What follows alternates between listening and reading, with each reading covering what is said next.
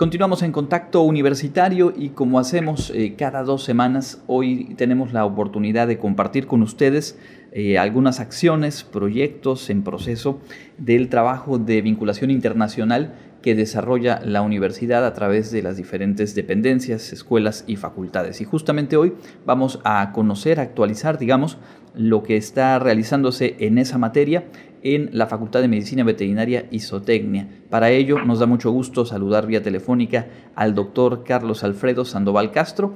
Él es profesor y jefe de posgrado e investigación en la propia Facultad de Medicina Veterinaria y Zootecnia. Muchas gracias por su tiempo, doctor, y bienvenido. Muchas gracias, Andrés. Gracias por la invitación. Bueno, pues habíamos eh, platicado el año pasado de algunas acciones, hay algunas novedades y también algunos puntos que bien vale la pena mm, resaltar del trabajo de internacionalización allá en la facultad. Y le propongo empezar por esto que me compartía el día de ayer en, cuanto a lo bien posicionada que está la facultad en algunas mediciones internacionales, estos llamados rankings, que pues es de verdad motivo de orgullo sin duda. Andrés, mira como sabemos, la evaluación externa es uno de los mecanismos que siempre se emplean para rendición de cuentas en las instituciones públicas, ¿no? Y una de las formas de evaluar el desempeño de la universidad, sus programas educativos, personal académico, y que sirve como, digamos, como un aliciente para los estudiantes que buscan dónde, dónde estudiar, tanto nacionales como internacionales, pues son estos famosos rankings, ¿no? Que son de alguna manera una distinción, un prestigio que, que, otorgan a las están bien posicionados a las diversas instituciones. Entonces, en este caso, eh, acaban de salir recientemente los diversos rankings, podemos decir que estamos en la temporada de, rankings ¿no? de 2023. Y dentro de ellos, el primero, tal vez uno de los más conocidos en, de manera internacional, de los más prestigiosos, es el que hace el Times Higher Education, que te hace un, un ranking de universidades del mundo y también elabora un ranking que después lo, digamos, lo, lo va eh, subdividiendo por disciplinas. el, primero sale el mundial y después sacan el de disciplinas. En el caso de, disciplinas, es, este ranking tiene un área que es el área de ciencias de la vida, le llaman, es donde están las ciencias agropecuarias y forestales, ciencias biológicas y medicina veterinaria. O sea, allá es lo que engloba esta subdisciplina. Y en este caso, eh, pues el ranking recientemente salió hace unas semanas, podemos eh, pues, compartirlo con, con, gran orgullo que la universidad se encuentra en un empate técnico en, segundo lugar. En primer lugar está la UNAM, tal vez como era de esperarse. Y en segundo lugar, empatados están la Universidad Autónoma del Estado de Hidalgo, la Universidad Autónoma del Estado de México, la de Nuevo León, la de Querétaro y nosotros, ¿no? la Universidad Autónoma de Yucatán. Entonces, digamos que a nivel nacional, ¿no? Ese sería a nivel nacional. Y, digamos, a nivel mundial, la UNAM está entre el rango de 500 a 600 y nosotros estamos de 800 a 1000, todos empatados allá, ¿no? Entre miles de universidades, ¿no? Entonces, ese es el primer ranking, ¿no? O sea, ese nos ubica en un segundo lugar en empate técnico. A nivel nacional. Importante, sin duda. Sí, sí. En el área de ciencias de la vida. ¿Sí? En otro ranking que es muy conocido y que se, por allá creo que alguna vez salió en las noticias universitarias, es el ranking de CIMAGO.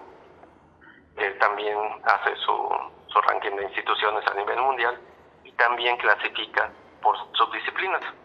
En este caso, eh, en la subdisciplina de medicina veterinaria, eh, a nivel nacional estamos en este ranking en tercer lugar. Eh, en primer lugar estaría la Universidad, la UNAM, la Universidad Nacional Autónoma de México, en segundo lugar la Universidad Autónoma Metropolitana y en tercer lugar la Universidad Autónoma de Yucatán. ¿no? Este ranking se produce midiendo varios factores como son pues, la, investigación, la innovación y el impacto social, eh, medido a través pues, de, la visibilidad en la web de, la obra de, los, de, la, universidad. ¿no? El ranking del Times and Education tiene también la diferencia que hace encuestas también entre investigadores, docentes, para ponderar las posiciones y este lo pondera por, o sea, emplean diferentes medidas, pero nos ubica en tercer lugar. Y por último, un ranking que reciente, este es más reciente, eh, es elaborado por la compañía research.com. Esta lo que hace es clasifica primero a los investigadores por el impacto de su obra y después considerando únicamente a los investigadores que, que logran ingresar a su ranking, haz que crea un, ranking de las instituciones. Esto, según ellos, es una forma de ponderar para evitar que instituciones muy grandes, como el caso de la UNAM, que tiene muchísimos investigadores y que en los otros rankings salen pues, normalmente en primer lugar por, netamente por volumen, pues trata de ponderar por eso y ponderar por el prestigio de sus investigadores, por así decirlo, ¿no? ¿Cómo nos va en ese ranking? ¿Cómo nos va en ese ranking, digo sí? Primer lugar. Primer lugar. Arriba de la Universidad Nacional Autónoma de México y de la Universidad Autónoma del Estado de México. Qué interesante porque como usted nos, comparte, aquí ya hay una encuesta, ya hay un seguimiento, más allá de cuantificar eh, las citas o la, el, impacto de los propios artículos, eh, ya tiene que ver con qué tan útil y qué tan trascendente le parece a las y los expertos en, en la materia. Sí, sí, exactamente. De hecho, revisando, por ejemplo, más detalle el ranking de, de Simago, que después ya ha creado algo que se llama Simago Iber, donde eh, digamos, mete otros indicadores. En el área de ciencias agropecuarias y, biológicas, dice el impacto, o sea, el 10% de las publicaciones, un poco más del 10% de las publicaciones en esta área de la universidad, dice son de alto impacto, o sea, arriba de la media mundial, ¿no?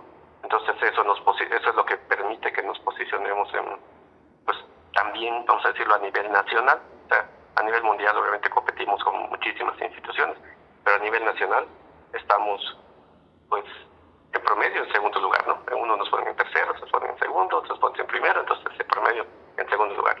Como sea, es un es una muy buena posición vernos en estos rankings y pues algún estudiante internacional en este caso, ¿no? Que esté buscando a dónde ir en el área de ciencias biológicas, en la medicina veterinaria en México, si está pensando en movilidad, pues muchas veces se entran a consultar estos rankings y ven, ah, pues la Universidad Autónoma de Yucatán está muy bien posicionada, ¿no? Y eso es, digamos, una ventana de, de visibilidad de la universidad y de las dependencias.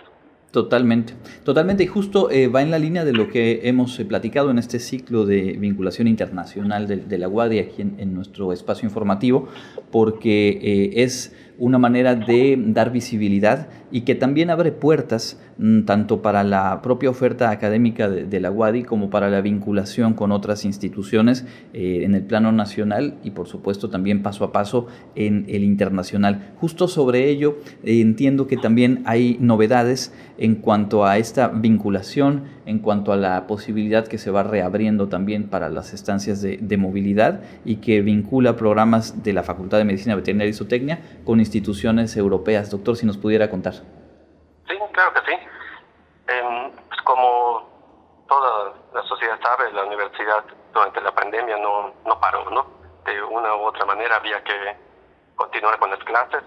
Eh, la parte de movilidad de los acuerdos de doble titulación, en el caso, por ejemplo, de la maestría, afortunadamente, pues como también los pares tenían que buscar alternativas, durante la pandemia pudimos eh, mantener el, pues, una, una, acción de doble titulación que se dio de manera virtual. O sea, nuestro, el estudiante nunca se, nunca se fue. O sea, ya tenía su boleto listo cuando empezó la pandemia, entonces nunca se fue, pero entonces todo lo tuvo en línea. Y ahora que ya, y este año, eso fue el año pasado, el año pasado, sí, terminó el año pasado, y ahora que ya se reabrieron las fronteras y todo, tenemos una estudiante que ya finalmente logró eh, estar allá en estos momentos se encuentra haciendo su, estancia de doble titulación en la Universidad Miguel Hernández de en España, ¿no? En España. Eh, sí, en maestría. Tenemos recientemente, se firmó, digamos, a principios de año, pero se estuvo trabajando durante la pandemia. De hecho, la acción empezó incluso con, eh, con, de buena fe entre ambas instituciones un acuerdo de cotutela con el Instituto Nacional de Enseñanza Superior para la Agricultura, la Alimentación y el Medio Ambiente de, una escuela de Montpellier, en Francia, ¿no? y de una estudiante de doctorado en manejo de recursos naturales tropicales que, va a obtener la doble titulación. Entonces ella hace, cada año hace una estancia allá y, y, hace una estancia acá, ¿no? Entonces está alternando entre ambas instituciones y debe de terminar el próximo año, ¿no? Su doctorado ya se firmó el convenio de, de Esta es una nueva área que estamos explorando con Francia, que donde aparentemente estos convenios coteras son un, instrumento más ágil que unos que los tenemos que hacer planes compartidos porque se hacen digamos a la medida de cada estudiante no son un poco más más ágiles. Entonces estamos explorando esta vía. Esta viene siendo la segunda estudiante de doctorado. Ya hace algunos años tuvimos una en ciencias agropecuarias que hizo igual un convenio con tutela con la Universidad de Toulouse ¿no? entonces eh, estamos esperemos que podamos tener más de este tipo de, de cotutela. También eh, durante la pandemia terminó una estudiante, lo, que, lo que implica la internacionalización, una estudiante francesa que estaba estudiando en España y que vino a hacer la doble titulación acá. ¿no? Entonces terminó también y entonces está esta parte. Y Recientemente, bueno, en diciembre del año pasado nos, nos aprobaron un proyecto de Erasmus que sometimos de manera conjunta con la Universidad Miguel Hernández, que va a implicar movilidad eh, de un profesor y un estudiante de licenciatura hacia allá y de, y de allá también hacia acá, ¿no? O sea, doble, de doble, vía. de, doble vía, ¿no? Este, vía fondos europeos, de, de la Unión Europea. Adicionalmente, estamos explorando la movilidad en casa, como le llaman, ¿no? concursos en línea, hemos emitido convocatorias similares a los que acaba de emitir la universidad de, para Coursera. Nosotros lo estamos explorando desde, desde, que empezó la pandemia, ¿no? Para que los estudiantes tomaran cursos en línea, buscar instituciones, buscar organismos que dieran este tipo de cursos que les permitieran pues, tener pues otra mirada, otra visión de, de las cosas, ¿no? Siempre, eso siempre es sano, sobre todo en el caso de ese posgrado, pero ahora ya se ha abierto a los estudiantes de licenciatura y eso creo que es muy bueno, ¿no? Seguro. Y esta, esta herramienta también la estaban aplicando en, otras universidades y nuevamente con, con este par que, que ya tenemos en este convenio que está trabajando muy bien con la Universidad Miguel Hernández, que por cierto ellos resultaron ranqueados número uno en ciencias de, agronómicas en España. Este, el año pasado ellos sometieron un proyecto donde para que profesores internacionales dieran clases en línea con ellos y seleccionaron a dos de nuestros profesores, un profesor de que dio unas clases de etología para, para ellos y a un servidor que les dio unas clases sobre ecología nutricional de, de eh, entonces está, digamos que se mantiene esta, esta vinculación fuerte y estamos participando en un congreso que ellos eh, organizan año con año como parte de, su comité y participan estudiantes nuestros presentando trabajos allá, ¿no? Entonces, eh, para que tengan esa, pues, ese roce internacional de, los congresos, ¿no? Un congreso organizado por ellos, pero que somos co-organizadores, por así decirlo. Esa es la parte, digamos, más reciente de, de, las acciones de movilidad. Ah, bueno, sí, y la última que también se está explorando eh, eh, es con Alemania, la posibilidad de, enviar un grupo de estudiantes de agroecología a hacer una estancia. Eh, estoy mal, de unos, una semana, ¿no? Estamos ahorita en la parte de consecución de fondos, porque como te imaginas, pues no es una acción pues muy muy barata, pero pues ya, ya, ya casi, ya casi está allá, ¿no? en eso estamos. Correcto. Y finalmente creo que esto también nos, nos habla de la, la importancia de ir construyendo vínculos y fortalecerlos, en este caso con la Universidad Miguel Hernández en España, en donde se van explorando diferentes rutas y donde también eh, pues, eh, las instituciones, lo sabemos, buscan asociarse, buscan generar vínculos con eh, sus pares que tengan relevancia en, en, las mismas áreas de interés en el trabajo científico. Y pues hablamos de, como usted nos comparte, la Universidad ubicada como número uno en España en estas disciplinas y como ya decíamos la UADI, bueno, a nivel México, ubicada entre los tres primeros sitios en, los rankings de los que hablábamos. Así que enhorabuena por, por estos caminos que se van eh, cimentando. Y para ir eh, cerrando, doctor, también parte de la visibilidad y parte de, de la presencia internacional que tiene la UADI pasa por las publicaciones científicas, tanto los artículos, las publicaciones que investigadoras e investigadores logran colocar en otras revistas en el México o en el mundo, pero también con las propias publicaciones de WADI y ahí la Facultad de Medicina Veterinaria y Zootecnia tiene también un trabajo muy importante. Sí, mira, la facultad tiene una tradición digamos, en el ámbito editorial. tiene uno posgrados más antiguos en el área agropecuaria de, de México, de México. no, es, no es nada menor, tiene ya casi 40 años con su programa de. Y dado que inició, digamos, con, una fuerte influencia de, investigadores ingleses, de investigadores checoslovacos, que tenían mucha tradición de publicación y que no había una, digamos, una fuente o, no había en ese entonces tantas revistas, se creó en ese entonces la revista que se llamó y que ya dejó de existir, Producción Animal Tropical o Tropical Animal Production, porque había versión en español e inglés que llegó a ser coeditada entre México, Puerto Rico y Venezuela, era coeditada. O sea, nosotros eh, éramos la, sede, pero había editores en los tres, áreas. Llegó a estar indexada en, su momento y tenía publicaciones de investigadores de, todo el mundo, ¿no? Del área tropical. Entonces, ah, cuando desapareció esta, se una más pequeñita, ¿no? Que era, se llamaba Sociencia, que básicamente servía para intercambio y era monográfica. Y esa después desapareció y entonces en el 2002 creamos la revista Tropical and Subtropical Agroecosystems que tiene el título en inglés que quiere decir sistemas y, agro, eh, y agroecosistemas tropicales y subtropicales. Porque desde que se creó pensando igual que en Tropical Land Production dice, pensamos que si queríamos hacer una revista que nos sirviera como igual como visibilidad no que atrajera investigadores para que publiquen pues tenía que tener pues miras o ser elaborada en nacimiento con, con esa visión, ¿no? De que iba a ser una revista internacional. Sí. Y digamos que pues se logró pues con su trabajo eh, se fue posicionando en el 2000, se creó en el 2002, como en el 2005, 2006, por allá entró en el padrón de revistas de CONACIT, fue la primera revista de, de la universidad en entrar en el padrón de revistas de, de CONACIT, cuando se creó, a los pocos años que se creó. Y en el 2011 ingresó en el padrón de Scopus, que, que sirve para hacer pues, de los rankings que estamos hablando. ¿no? Entonces, para los investigadores eh, internacionales, publicar en nuestra revista, digamos, es valioso porque eh, estar en, es una revista que está en Scopus, entonces en la mayoría de los sistemas de evaluación de investigadores les cuenta, ¿no? Entonces, ahora está en el Q3, o sea que sí que está en el cuartil 3 de, digamos que está como en intermedio, ¿no? De, valor intermedio de, la, de la, tabla de, clasificación. Y algunos de los rankings evalúan, por ejemplo, eh, si la universidad produce revistas que, que estén clasificadas en estos índices, ¿no? Si entras a ver los rankings de la universidad, dice, pues tiene una, ¿no? que, que es esta precisamente.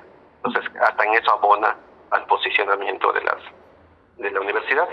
Y algo importante es de que pues eso no significa que nuestros investigadores publiquen todos sus trabajos en esta revista, al contrario, solo se publica como el 10% de su productividad en esta revista. El 90% de, de la producción que aparece en esta revista es de investigadores nacionales e internacionales. Tenemos prácticamente de toda Latinoamérica, de África, algunos ocasionalmente algunos de Europa y algunos de, Asia pero es una revista que tiene bastante visibilidad y por lo tanto, cuando entran a ver, bueno, pues, qué institución publica esta revista, pues obviamente está asociado al nombre de la, de la Universidad Autónoma de Yucatán. Y en las universidades de mucho prestigio tienen sus revistas de prestigio, ¿no? Entonces es algo que hay que cuidar también, eh, porque pues va el nombre de la universidad inmersa, ¿no?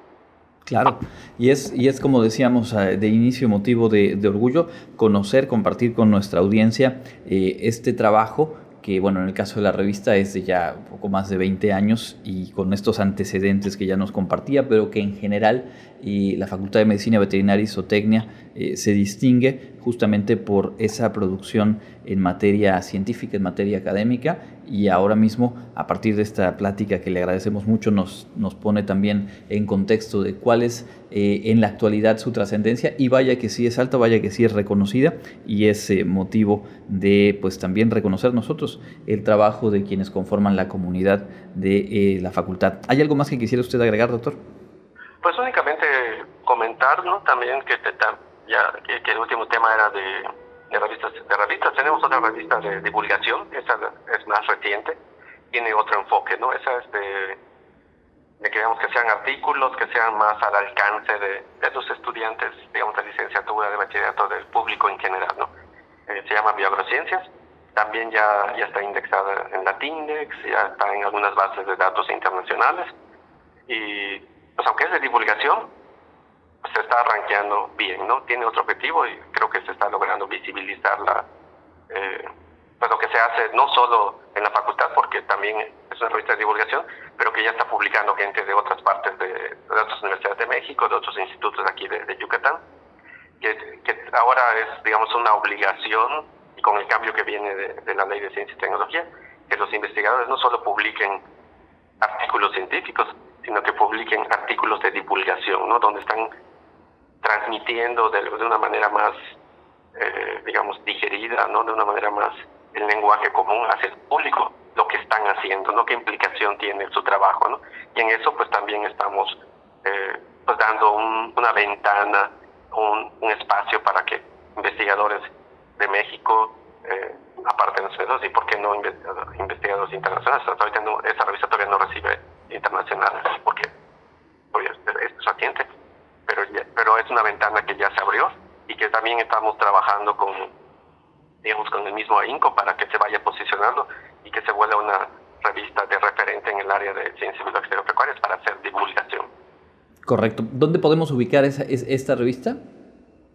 En la página del campus. Sí. Eh, están eh, los accesos hacia las revistas del campus. Y también en el portal universitario hay una sección que, llama, que se llama Revistas Universitarias y allá están todas las revistas de la universidad por área, por campus. Entonces allá puedes encontrar tanto las científicas como las de divulgación, de, divulgación que edita la universidad. Muy bien, pues ahí está entonces la invitación para acercarnos a, conocer estas publicaciones y la información también respecto al trabajo que se ha venido construyendo en materia de vinculación internacional en la Facultad de Medicina Veterinaria y Zootecnia de la UADI. Doctor, muchísimas gracias por su tiempo y pues estaremos platicando seguramente un poco más adelante para conocer eh, los resultados y pues también las innovaciones que se están eh, consolidando allá en el campus. Muchas gracias, Andrés. Es el doctor Carlos Alfredo Sandoval Castro, profesor y jefe de posgrado de, investigación en la Facultad de Medicina Veterinaria y Zootecnia, platicando hoy aquí en Contacto Universitario.